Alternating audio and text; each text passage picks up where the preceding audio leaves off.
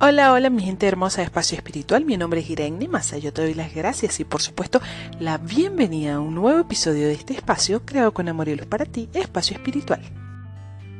Hoy quiero darte cinco señales de que tienes, bueno, que te van a decir que tienes una relación kármica con tu pareja.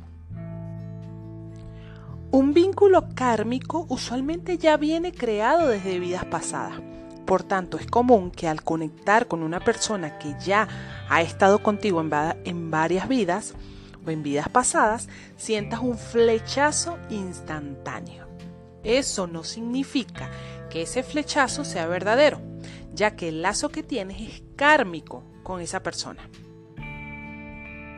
La dinámica de relación que llevaron a cabo en el pasado volverá a repetirse en esta vida el dolor y el sufrimiento serán parte de tu día a día con esa persona.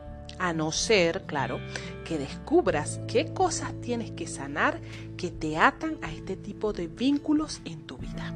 Entonces, te voy a dar las cinco señales para que estés atenta y puedas descubrir si esa relación en la que estás es kármica, ¿ok?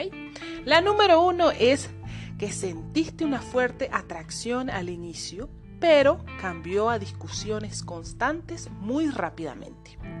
La número dos, te cuesta mucho ser quien eres en verdad con tu pareja. Tres, te cuesta perdonar a tu pareja y guardas rencor fácilmente hacia ella. Cuatro, no te sientes valorada, pero no quieres salir de esa relación. Y cinco, siempre estás pensando en esa persona de forma obsesiva sin importar si la relación ya terminó. Y bueno, yo espero que con, estos, con estas cinco señales te puedas dar cuenta si estás en una relación kármica, si estuviste en una relación kármica, si ya terminaste pero todavía existe ese vínculo ahí. Pues esto hay que trabajarlo y hay que eh, sanarlo, ¿verdad? Este es todo el episodio de hoy.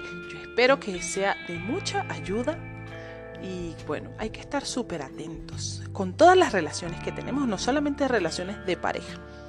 Bueno, te mando un fuerte abrazo de luz, ya sabes, paz y amor para ti, que tengas excelente día, ya sabes, paz y amor para ti y nos vemos por ahí. Chao, chao.